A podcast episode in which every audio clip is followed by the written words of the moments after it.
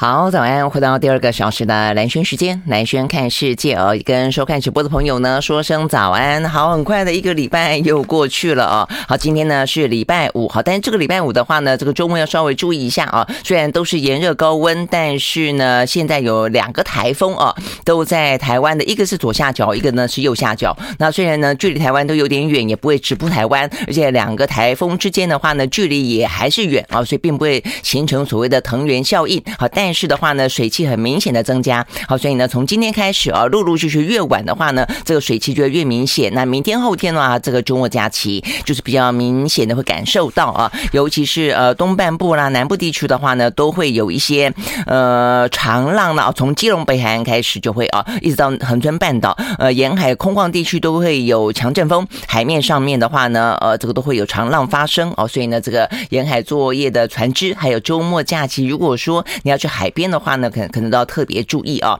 好，那所以呢，这边讲到的台风，一个是芙蓉，那芙蓉的话呢，就是在我们的。左下角从南海生成，然后呢往广东的方向去啊，所以呢，对于习近平目前呢仍站在香港要参加他们的二十五周年的七一啊这个主权回归这件事情的话呢，呃，这个就是很大盛大的庆典啊，他当然希望啊能够凸显一些呃喜庆哦跟象征性的意义啊，但是呢天气不是那么的好，那它是往呃广东的方向前进的，但我们在右下角的话呢是菲律宾的东方海面上所生成的，那现在呢呃也。已经啊，这个形成轻度台风了，叫做艾丽。那它往呢琉球的方向前进啊，所以大概来说是这个样子。那其实不只是这个周末啊，只是周末的话呢，大家可能会想要规划出游，所以特别强调。否则的话呢，这样的一个呢双台啊，虽然没有轻台啊，但是它造成的这个水汽的增加，会从这个明天比较明显开始，一直到下个礼拜四啊，这个台湾的话呢。都会有比较明显的降雨，那就这个高温的状况来看的话呢，当然就是一个好消息了。呃，显然的可以至少可以比较降温啊，比较消暑一点。好，所以呢，就今天来看的话呢，也已经比较明显了。今天全台湾呢，只剩下一个城市呢，它今天是三十六度以上的高温，那就是新北市。好，那其他的地方啊，就稍微的慢慢的都因为受到下雨的关系的影响啊，会稍微温度没那么高，但是啊，但是高温也都还是有三十四五度左。左右了啊，也还是蛮热的。好，只是降雨几率的话呢，会增加哦，大家要特别的呃提高警觉，也就是。在午后雷阵雨啊，这个很呃典型的夏季气气候啊气候之外的话呢，未来这一个礼拜啊，大概差不多就是六七天的时间里面啊，水汽会增加，呃降雨的状况会增加。OK，好，所以呢这个部分的话呢是有关于啊这个今天天气的状况。那下雨呢受到最明显的也还是南台湾跟东台湾了啊，所以这个部分的话呢，呃南部的朋友要稍微注意。好，那看完这个天气呢，当然真的好消息就是会比较消暑啊。否则从今天开始哦，要涨电价。那所以呢，这个电价的话呢，最主要也就是呢，一方面热哦，那我们的。其实很多的原因啦，啊，这个呃，这个今年可能不只是电价的问题，呃，它只是揭开序幕而已啊，电价的问题。然后呢，就是呃，跟电有关的话，就是会不会缺电、会不会跳电的问题。那整个的呃供电啊，我们的能源结构问题，我想都是啊一样的重要的。我们待会呢再来看看其他呃有关于七一上路啊，我们结束了上半年，今天七月一号了耶，真的是好快哦，咻一下子上半年就过去了。好，那上半年的话，我们待会会讲啊，这个就经济。角度看是非常惨淡的上半年，好，那这个呃疫情虽然看起来趋缓哦，但是现在又起来了一点点，所以到底下半年状况会怎么样呢？呃，状况会好转吗？我说这个是大家非常关心的。好，那所以呢，在我们进入到啊这个呃。财经啊，这个之前的话呢，看一下疫情。好，疫情的话呢，就台湾来看的话呢，呃，这个昨天的数字呢，也是稍微的下来了一点啊，大概是三万八千多人呢单日新增感染，但是死亡的人数呢又上来了哦，这个一百一十八，所以上上下下，上上下下。昨天呢，虽然苏贞昌啊，他特别强调说呢，昨天的数字啊，等于是这个礼拜到目前为止的数字，比起上个礼拜的话呢，呃的数字下降了大概有百分之二十一，哦，所以他认为呢，这个很明显的高原期。已过，不只是高峰期，而是高原期已过，就缓步下降啊。但是呢，呃，不少的工位学者啊，或者一些。呃，这个医生还是有点担心，因为这个数字是上上下下啊。那你说纯粹是因为礼拜一跟礼拜二吗？好像也不止啊。那所以呢，到底是该怎么样解读哦？会不会有任何的呃，大家比较不希望看到的状况啊？这个就是说没有想象中的呃这么快速度的趋缓啊，这是他们表达的担忧啦。那我想最主要的话呢，死亡率，我想处死亡的人数啊，这个又起来这件事情是比较值得担心的。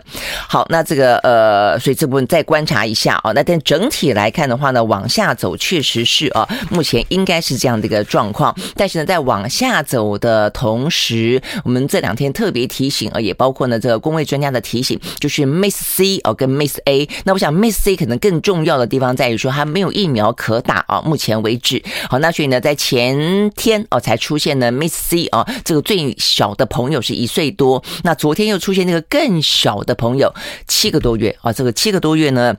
就感染了这个 Miss C 的重症啊，所以呢，呃，这个部分的话呢，对于呃家里面啊有小小朋友的啊这个家庭来说，真的是要特别的注意。那昨天呢，不只是有最小的朋友是七个多月啊，昨天有八个小朋友呢都得到了 Miss C 的重症啊，所以呢，这个部分呃，事实上呢是真的呃要特别的提高警觉。我们有曾经讲到过有六大的哦这个相关的症状啊，所以呢，如果万一出现的话呢，尽快的啊要这个送医来呃救。治啊，OK，好，所以呢，这个部分是讲到呢。呃，Miss C 跟 Miss A 啊，在整个确诊的高峰过去之后呢，也正是他们呢好发的时间要到来啊，所以要特别的提高警觉。好，那再来的话呢，就是呃，有关于 BA 点四、BA 点五的话啊，这个确实目前看起来全球呃重新啊这个呃再次卷起一波啊这个新的疫情。那对台湾来说的话呢，呃这几天大家都关注到到底什么时候哦可能会对台湾再造成再一波。我们这一波的话呢，真的叫。叫未平啊，一波未平，其他国家是呃一波已平哦，但是一波再起哦，但我们的话呢是一波未平，那下一波何时再起哦？那所以目前看起来的话，本来说是七月以后，现在变成八月以后，所以大概来说就是九月左右喽。好，所以呢这个部分的话呢，大家提高警觉。OK，好，所以呢，这是属于疫情本身。好，但是除了这个疫情本身之外的话呢，今天啊，我看这各大媒体呢，都大幅度的报道，在头版头条都报道有关于台湾的十大死因啊。昨天呢，正式公布啊，那这个十大死因当中呢，有属于跟新冠有关的，有跟新冠无关的，有很可能新冠影响到了死因啊，跟死亡人数的部分啊，我想都还蛮值得关注的。呃，我们的呃昨天公布的呃十大死因当中，排第一名的也还是。癌症啊，这个癌症的话呢，呃，一样已经连续四十年啊，都是我们十大死因当中的榜首了。但是比较值得注意的是，我们的癌症的时钟又快转了啊，这个二十秒，等于是呢死亡的呃人数哦又来得更多了，平均每十分十秒钟。就有一个人死于癌症啊，好，所以呢，这个真的是很伤脑筋啊。那在这个癌症当中的话呢，依序也还是啊，这个肺腺癌啊，所以这个部分的话呢，直接间接哦，都还是跟空污有关啊。这个肺腺癌，然后的话呢，肝癌、大肠癌、乳癌、摄护腺癌、口腔癌等等等啊，大概这样依序下去啊。所以肺腺癌的话题，也就是我们在不断讨论到有关于台湾的能源问题，不只是电价的问题，不只是缺不缺的问题，就还包括了呢，呃，到底当中有多少。造成了啊，这个空气的污染啊，碳排放的问题啊，所以呢，这个真的是呃，必须啊，要非常的严肃面对的事情。好，那所以呢，这边讲到的是癌症时钟，但是不只是癌症时钟，昨天啊又调快了，公布之后啊，让大家觉得要特别的提高警觉。包括我们的死亡人数，去年呢也比历年来来得高。我们昨天呢，呃，昨天公布的数字啊，等于是去年死亡的人数增加了一万一千。一百零五个人说创下历年增幅新高，那死亡率跟标准化的死亡率哦，也是继一百零五年之后同步的上升。好，所以这个部分的话呢，到底为什么去年死的人比较多？嗯，你可能会说啊，那会不会是新冠肺炎？我看了一下啊，这个新冠肺炎在去年的死亡的排行当中，呃，只排第十九名。哦，所以呢，虽然呃感觉起来八百多个人哦，在去年呃，就是我们去年就一波哦比较明显，所以八百多个人并没没有啊，在死于新冠肺炎本身被认定的啊，并没有到太多。好，但是这个问题就来了，有没有因为新冠肺炎而死啊？但是呃没有被列入的黑数呢？或者是因为新冠肺炎它呢呃盘踞了啊我们的医疗量能的关系，所以它排挤了其他的很可能疾病当中就医救治的量跟时间呢？那这个部分的话呢，都是啊这个公卫专家他们在昨天特别提提出来的啊，认为很可能啊是因为担心染疫，所以很多呢长辈他们都呃不愿意去医院，或者说呢延误去医院，因此呢导致了呢这个就医的迟缓，因此导致了死亡。好，所以呢这个部分是这个样子。但是啊，但是我们的卫福部呢显然不这么看。呃，卫福部呢在解释有关于去年的死亡人数为什么突然之间。呃，增加一万多人，呃，这个部分的话呢，呃，这个他们的说法是官员的说法是第一个，呃，低温啊，说去年呢有一度呢连续九天低温，呃，所以呢这个是原因之一。第二个的话呢是六十五岁以上的呃人口。快速老化啊，这个老化的人增加的关系，所以一个是老化的关系，一个是低温的关系啊。但是呢，如果老化的关系的话，那照理来说，每一年台湾这个老化的速度很快，每一年都会增加这么多人死亡吗？哦，是不是这个样子？哦，所以显然的，啊，这个连公卫专家跟医生都质疑这样子的呃判断哦，会不会分析判断会过度的武断了啊？你要证呃证明啊，这个事实上是低温。呃，是老化哦，所所造成的而已哦，而没有其他的因素哦。所以目前看起来的话呢，多半的哦，这些呃专家学者都比较倾向于去解读昨天哦这个所谓的死亡人数的数字是有呃重大的意义的，而这个当中跟呃新冠肺炎事实上他们认为呃是有直接间接相关的啊，就包括我们说的第一个没有确诊而死亡的死于呃新冠肺炎的人数应该更多。再来呢，因为新冠肺炎排挤了其他的状。应该来的更多。好，那但是呢，卫福到目前为止还是呃这个否认呢超额死亡。那这个问题重要的原因在于说呢，呃，疫情不会那么快走，怎么样子继续共处。I like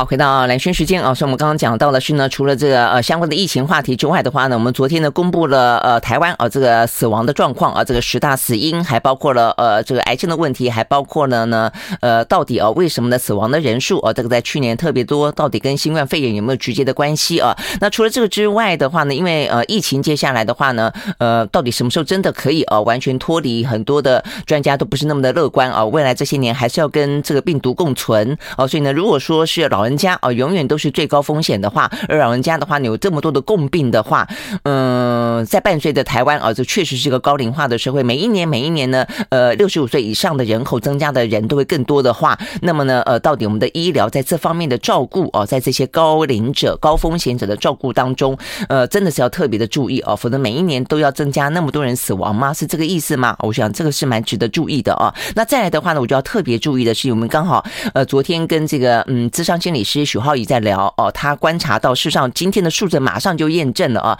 呃，这个在死亡人数当中哦，你很难想象，一到二十四岁的死亡人数是以事故伤害啊为，就是我说分年龄，我们刚刚 totally 讲全部的年龄来看啊，癌症死亡最多。但如果分年龄的话呢，你会发现一到二十四岁呢是事故死亡伤害第一名，然后呢，二十四岁到四十四岁呢是癌症跟自杀前两名。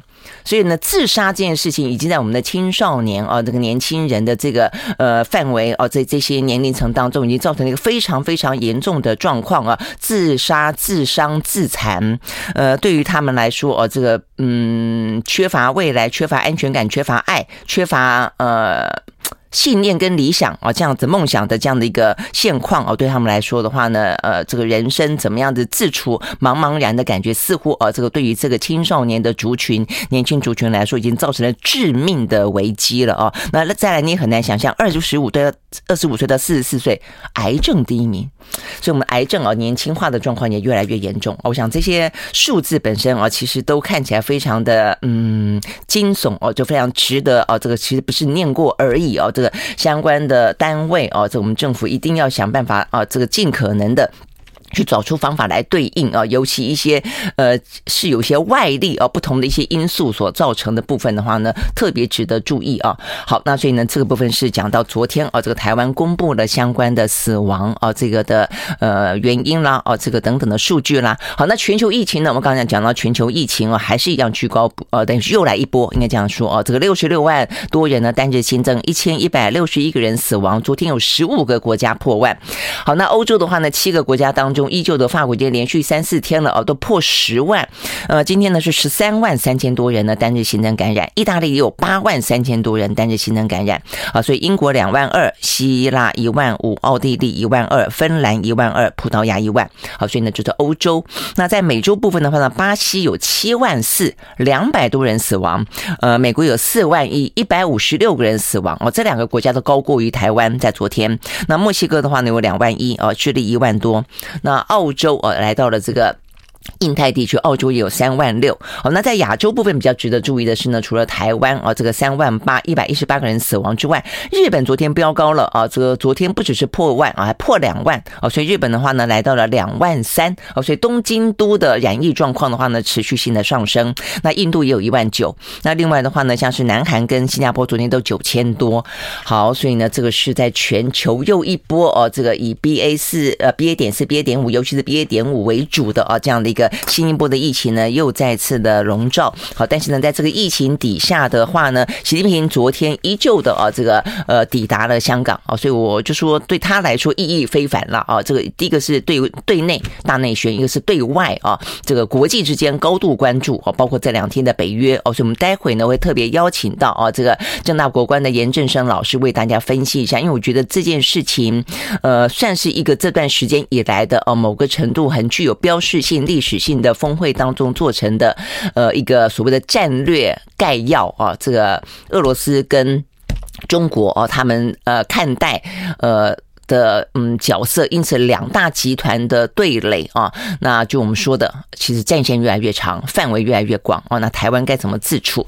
好，那所以呢，在这样的状况底下，习近平呃，他们就对北约来说，哦，还特别点到了台湾，特别点到了新疆，特别点点到了香港哦。所以呢，在在。这个时候，对习近平来说，当然一定要到香港证明呢，他的一国两制啊，这个呃持续是一个良好的制度，这是他昨天口口嘴巴的说法了啊。所以呢，对他来说，必须呃。回应啊，这个外界啊的这个对于中国大陆统治香港方式的质疑，那再一个就对于香港自己本身，其实香港人也都非常的惶惶不安。坦白说啊，经过过去这些年反送中啦、国安法啦、港港人治港啦、镇压民主派人士啦，呃，这个特首啊一人参选一人高票当选啊这样的一个状况，其实整个的香港啊真的跟过去完完全全不一样。那虽然呢，这个习近平还是强调一国两制，但是呢，这个。选举本身而已经徒具形式啊，真的是没有实质内涵了。好，但是不论如何，呃，也因为这样的关系，所以他更需要到香港去，让香港觉得说，呃，这个北京当局是重视他的，而且呢，这证明的是他们呃的治理还是良好的等等啊。那这个对于刚刚上台的。警察背景的李家超来说，也是一个背书吧？哦，好，所以呢，这个习近平呢，昨天一抵达香港呢，就发表了一个谈话。他说呢，呃，香港正在浴火重生当中，那一国两制的话呢，具有强大的生命力等等。哦，所以今天的话呢，还是会有呢一连串的哦，这个盛大的呃这个庆祝的典礼。那事实上呢，讲到这个习近平，他也针对了啊这个北约的一些。呃，昨天啊，这个提出来把香港、把中国第一次放进了啊这个北约的战略对象啊来看，他也做出了回应啊。我们待会都会来一并的分析。好，那所以呢，这个部分是从疫情啊讲到呢，在呃香港，香港其实疫情也相对来说啊，也也出现了新的这一波啊，但是并没有影响到呢习近平为什么非得到香港亲临香港的原因哦，我们简单带了一下。好，那再来的话呢，因为时间的关系啊。呃，今天会走得比较紧凑，因为我们待会儿还要分析啊，很重要的国际局势啊，是具有历史性的这样的一个转转捩点的感觉啊。那所以我们很快的来看看欧美股市，欧美股市哦，在今天呢，也是一个很重要的节点啊，因为呢，上半年跟下半年在今天啊，这个就就此一分为二啊。好，那这个欧美股市在昨天的话呢，也都是表现呃蛮惨淡的啊，这个通通看起来呢都是下跌做收的。我们先从美国开始看起。好，在美国的话呢，道琼工业指数呢下跌了两百五十八点八八点，呃，收在三万零七百七十五点四三点，跌幅是百分之零点八二。纳斯达克指数下跌一点三三点，呃，S&P 五百呢下跌百分之零点八八。再来，费城半导体跌了百分之一点零七，好，都是下跌。那欧洲三大指数也都下跌，德国跌了百分之一点六九，英国跌了百分之一点九六。法国跌了百分之一点八，都跌哦。那这个跌的话呢，不只是昨天跌哦，这个昨天因为就是上半年的总结啊，所以美国的话呢，他们也做了一个稍微的统计啊，上半年呃这个。媒体报道这个形容，这个就大屠杀哦，说二零二二年上半年对于多数投资人来说是一场大屠杀。道琼光光上半年跌幅高达百分之十五点三，是一九六二年以来最惨的上半年。标准普尔跌了百分之二十点五六，创下一九七零年以来最糟的上半年。再来的话呢，纳斯达指数呢更高达了跌幅百分之二十九点五一，接近百分之三十，是有历史以来最差的上半年。债市也碰到了有历史以来最长的上半年。台湾其实也是，我们休息再回来。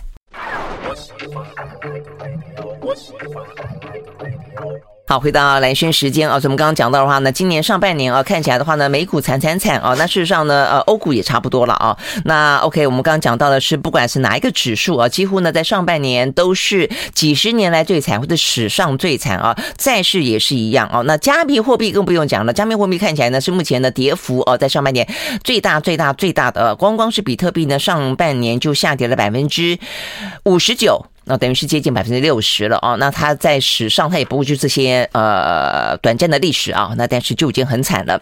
好，那事实上我们刚刚讲到，不只是呃这个美国，台湾也是哦。台湾台股上半年呃创下三大啊这个最惨的记录。看起来坦白讲，这个数字来说没有到美国那么惨啊，因为美国是一九六几年以来史上以来呃最长的上上半年。那我们的上半年的惨是大概是史上第三大惨，但是呢，也是一九九。九零年后最惨的上半年。I like 103, I like radio。好，回到蓝轩时间啊，所以我们刚刚讲到的是有关于北约啊，他们呢这一次的峰会当中呢，做出了所谓的战略概要啊，那当当中啊，这个再次的把这段时间以来俄乌啊这个战争发展至今，呃，对于。俄罗斯的态度，呃，这个讲得更加的明确，然后呢，也非常史史无前例的把中国拉进了这样的一个呢战略概要当中。呃，他们虽然有强调说中国不是敌人，但是呢，也说哦，透过这段时间以来呢，看到中国跟俄罗斯之间呃越来越紧密的外交关系。我想，也就是我们刚才跟严正成老师讲到的，就他在俄乌战争当中他的不表态，或是说呢，呃，私底下啊，比方说经济上的一些援助啦，继续买石油啦。都破坏了西方世界国家想要对于俄罗斯进行的制裁嘛？所以意思就是说，变成说，OK，你不跟我站在一起，我就把你当做我，你是我的反对派。所以现在看起来的话呢，也把这个中国呢，呃，即便对北约来说是一个遥远的呃这个东方，但是呢，也纳进了他们认为的必须要严肃的去看待一个系统性的挑战啊。那事实上，我觉得还不止于此，他在里面还花了很多篇幅描述中国大陆的状况。呃，其实这个描述起来听起来确实哦，我觉得对中国来说，事实上。是呃，会觉得刺耳的，或者说他应该是警，是不是警讯？就对中国来说，他到底是可以觉得说，我们看，所以你看我那么重要，你把我说成这么的重要，或者说他真的要担心接下来的话呢，他可能会当被当做呢未来几十年当中的目标。他怎么讲呢？我们念一下给大家听啊，在这个北约的战略概要里面讲到说，呃，中国的野心啊，中方的野心和胁迫政策挑战了北约的利益。安全与价值。那因为呢，中方透过一系列广泛的政治、经济、军事手段来增加全球的影响力。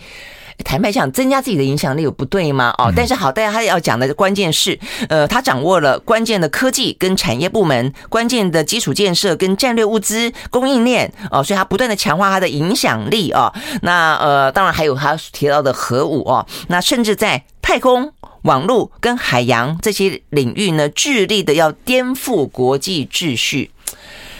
我觉得一些是现况的描述的部分，我觉得确实符合现在中国国力的上升。但是如果说他想要去壮大自己，为什么不行？我觉得这是一个最大的疑问。那你今天北约，你今天欧盟可以壮大自己，你今天美国可以壮大自己，你任何一个国家，台湾也想壮大自己，你在各个方面都想要壮大自己，不对吗？哦，但是好，我觉得最大的问题当然在于说，它挑战了所谓的国际秩序。那这个挑战的意思是什么？那这个危害的程度有多大？那这个危害是对谁危害？那再一个就是说，我觉得其实真正比较尖锐、比较没有可讨论的，就是所谓的核武。那核武问题是，那核武，中国有核武，北韩有核武，呃，伊朗有核武。我看起来好像觉得他们是觉得比较让人家担心的对象。但美国也有核武啊，英国也有核武啊。那到底这个部分怎么看？所以我觉得对于北约来说，这一次做出这么一个历史性的，从一九四九年以来啊，第一次把中国放进了北约里面，你觉得到底哪些部分？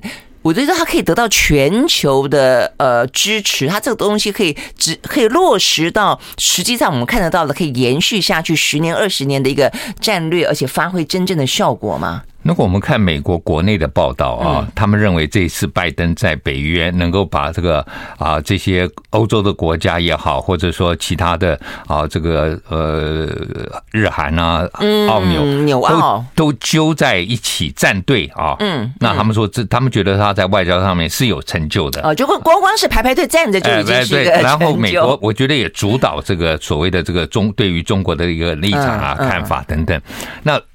我我个人是认为这样，就是假使今天啊、呃，中国大陆啊、呃、没有这个核武，那或许他们会不会那么担心？但是因为有了核武以后，你对中国的采取任何的压制的行动，都会是比较要有一些后后顾的、嗯、后顾之忧、后顾之忧，所以他们才会觉得说，那我们要在在他还没有采取军事行动之前，一定要先把它。用各方面的围堵，让他不至于去采取军事行动。嗯，那我觉得今天就是因为有一个两岸的问题啊，让让大家会担心。但是如果他们提到霸凌台湾，霸凌台湾嘛，那如果今天你从过去四十年来看，就是说啊，俄罗斯在之前他在国内曾经动很大的兵力打车臣战争，嗯，对不对？对。然后完了之后，二零一四年也有这个乌克兰。克里米亚的这个情况，所以俄罗斯是前面有这个这个我们讲说前科了啊。那中国大陆过去四十年其实是没有，嗯，但它是有在扩张。那我只能我只能讲比喻来讲啊，就是可能说这个是一九二零年代的日本。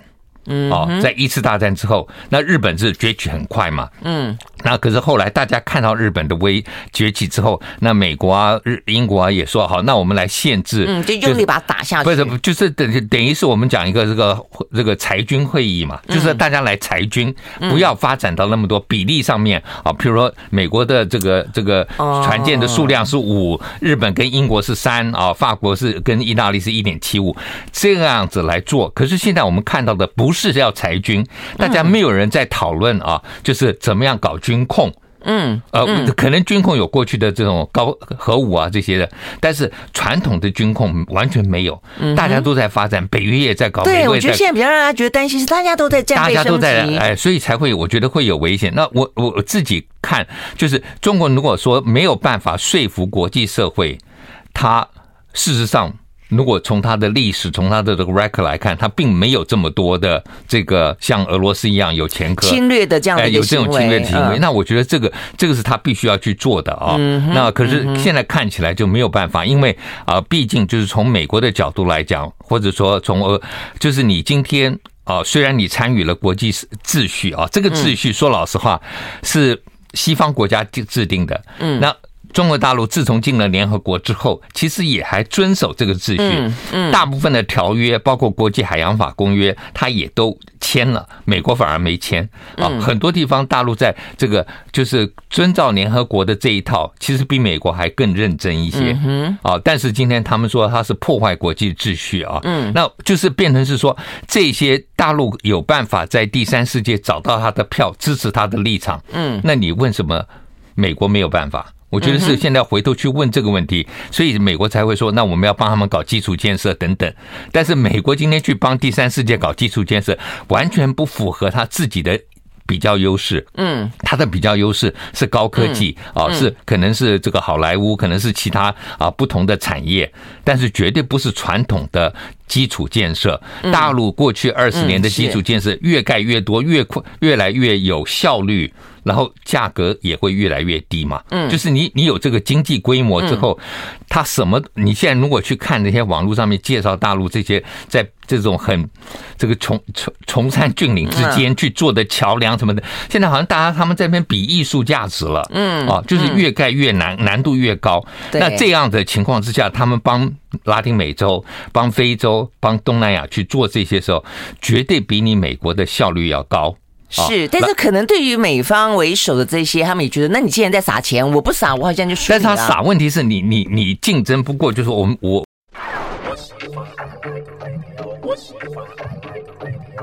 好，回到蓝轩时间啊，那我们刚才跟这个严正昌老师在广告的时候聊到啊，就说因为我们其实在直播了啊，所以呢，如果有兴趣的朋友的话呢，可以之后啊回来看这个完整的，因为呢在广告期间呢，这个老师讲的也很精彩啊，所以我们刚刚讲到意思就是说呢，在这一次呃所谓的历史性的呃会议当中，重点还在于说，嗯，现在的竞争已经不是就不能够在局部的地方你的地盘里面你赢了，它现在必须一边是一个全面性的战争了，因为你可能这边赢，了万一别的地方输，你就牵动到了，所以你必须要全面，而且我觉得它这个全面还不只是在地球表面上 的地理划分，我要全面啊，什么亚洲、欧洲、非洲，我连太就天上飞的、海底钻的，你看这一次北非的形容，他的意思不不是北约的形容，太空战啊，这个中国也在发展，海洋里面它也在发展，连虚拟的网络它也在讲，所以所以你不能在任何一个层面落后，你要全面的竞争。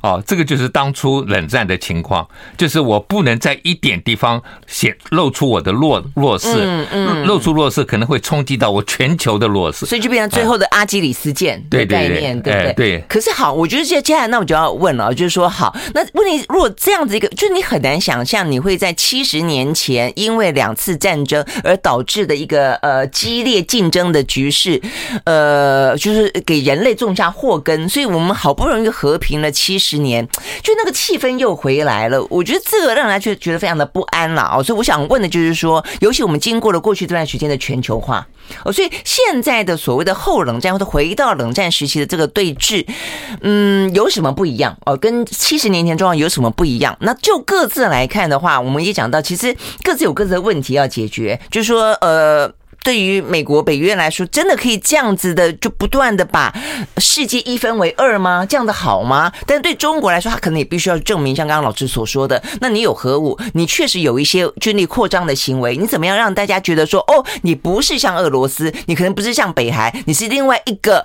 可能不同于西方，但是也不同于这些恶霸，一个比较中间的第三种的存在，你得要证明出来。那现在这些事情到底怎么解？那台湾在这个里面又？该怎么办？会怎么发展？我，我觉得就是台湾，就是让这个国际社会对中国有很大质疑的地方。嗯，啊，就是因为他没有放弃对台湾采取军事行动。是啊，所以对台湾来说，确实是一个压力的存在，啊。对，我确实是这个，这个是让就是中国大陆没有办法来说服国际社会，他是爱好和平等等。因为你你的这个所谓的口头的威胁都足够，然后你军事的行动，包括这个军机老台啊等等，那这些都存在，但是。我相信，就是说，呃，美国、欧洲，特别是欧洲国家，当他们在看俄罗斯的时候，就想说，哎，历史上啊，德国领土也很大过，啊，嗯，包括现在东普鲁士，就是现在波兰，那个就是这个我们讲说这个 Kaliningrad 啊，那不，那奥地利也是一个大帝国，嗯，对吧？奥匈帝国当年也很强，是。西班牙、葡萄牙海外殖民地，什么都都都都说了。土耳其也说了，英国也是啊，哎，大家都变成现在的状况，都接受了，所以他们会那个时候九零年代之后，他们认为俄罗斯也会接受，嗯，啊，就是呃这些独立出去以后，就俄罗斯就越变小了，嗯，他们认为俄罗斯会接受，但是俄罗斯没有完全接受嘛，对不对？这个是他们以自己的经验啊来来认为别人也应该可以这么做。嗯，其实他对他的附庸国还是一副很老大哥的样子。对对，而且就是他可能认为，就是说我我我我我，如果说我今天在让这些其他的啊、呃，这个这个呃乌克兰呢也好，乔治亚也好，加入北约，不加入北约的话，那我不只是失失去了他们，我可能我里头还有其他的问题了。所以我觉得这个是你要从俄罗斯的历史去了解它啊。嗯。可是因为西方国家觉得说，我们也有过帝国，也都也都。就没有了，都瓦解了，也都瓦解了，我们都接受了，你为什么不能接受？嗯，好，那又回到中国了。那中国他们也会想说，你过去不是也丢掉了很多领土，少一个台湾又怎么样？嗯，你懂吗？嗯，他们会从这个角度来看。嗯嗯，可是对于中共来讲，那过去是清朝丢的，或其他别别别的民国政府丢的，不是我丢的，不是我共产党主政底下丢的。对，所以他们不愿意。那我觉得这个就是你要。真正去了解各国不同的历史、不同的这个背景，你才能够在做决策的时候不会误判，不能根据自己的历史来来做了。嗯嗯，所以你的意思是说，对美对西方来说也得要去理解。对，可是问题对我们来说，我们不喜，我们认为 不能够理解，就是。对对中国来说，就因为如果说试着去理解他们哦，反过来说，应该是中国要去理解西方，是这个意思吗？不不，就中国要去理解，就是说为什么他们西方国家对他的执意这么大？嗯嗯，那我觉得他他已经没有对外发动战争，对，讲起来他比美国比俄罗斯。要是啊，要爱好和平一些。就现实来说是这个样子，只是说我没有前科嘛。你美国跟俄罗斯的前科很多，唯一如果可能未来会成为前科就是台湾了，所以就是我们了，就是我们了。那这个就是说，但是这个就是新，就是这个我们讲说是一个呃还没有成为事实，但是你要去揣测的事情。嗯啊，那直到那个发生之前。他就他变成是什么？他变成是说，我们讲西方讲的说，你已经有罪，除非你证明你自己清白，嗯嗯、要自证无罪。哎，自证无不是你要自证无罪，要证明自己清白。嗯、那对于美国来讲，应该是这样子：每一个人都是清白，又要有一个清白的假设，除非证明他是有犯罪嘛。嗯嗯。哦、嗯，所以这个你今天这就是辩证嘛，这就是辩证嘛。那那都中国大陆会认为说，我根本还没有什么任何对台湾有任何。真正的好像攻击过是。啊，那是确实有试射飞弹，九六年有过，但是比起就是俄罗斯曾经这样子用武过，嗯嗯，那我没有什么这重大的前科。而且他的说法也说，那是因为你不断的呃这个分离，对分离台湾，然后呢给台湾 support，就有点像是在这一次的俄乌战争发生前，西方世界国家对于乌克兰的支持嘛，所以你就撩动了乌克兰，觉得说，哎，他可能跟这个西方世界阵营越走越近，越走越近，越走越近。那所以呢，俄罗斯的担忧就越来越深，越来越深，到最后碰一下就打仗了。嗯，好，那所以我们就理解了或者分析了目前的状况。但是那怎么办呢？因为中国又觉得它这个是核心利益啊。对，所以这个又回到美国本身的民主问题。美国的民主强调什么？多元价值。嗯，结果在国际社会不行，国际社会就唯我独尊。对，我觉得这点是一个很大的问题，就是说你一非非得要走西方的路不可，你的强权非得像西方的强权。那为什么你国内政治时候，你就强调要多元？嗯，哦，他这次也还不讲到民主的韧性的时候，就讲到说民主国家里头有多元啊不同的价值。哎，那为什么在国际之间就不能有多元价值？所以这也是非常矛盾的。对，我觉得是，所以这就是也也是有他霸道的地方。对对，就是说我为什么？那中国也必须要证明自己不是那样的一个地方，就是就是为什么只有你这条发展的道路是正确？我们不能有 alternative 替代的不同的？没错。那为什么在我们个人的生活里头，你可以有 alternative lifestyle？嗯，你有跟啊一般我们传统认知当中不同的生活形态嘛？对不对？对，我觉得是这样，没错啊。这这也是一些所谓的民主自由的国家里面，有些是反美或者不以为然的原因，你在这里嘛，就是没有说你的就是完完全全 totally 的 solution 方案就是你对嘛？因为大家都在寻找，因为你美国的民主也证明出来中间弹源传递。你看最近那个川普的事情，不是他一度还要去那个国会领导？对对啊，这个一月六号这个整个的这个听证会看出来哇，这个美国的民主的脆弱性啊，没错，也很强。最近。那个反堕胎，哎，反堕胎违宪这件事，我觉得这也是很夸张。你凭什么去侵犯女性对于她自己身体身体的自主权？所以美国其实民主是在倒退，啊。那我最近才写了一个，就是美国整个民主倒退的这些指标都出现了啊。嗯，美国如果按照这个经济学人说法，嗯，已经是一个有瑕疵的民主啊，就是是从来没有过的一个状况。从二零一六年开始啊，所以美国其实说要搞什么民主任性啊，什么这些，嗯，你还不如先检讨你自己。然后呢，为什么你在国内强调的多元价值？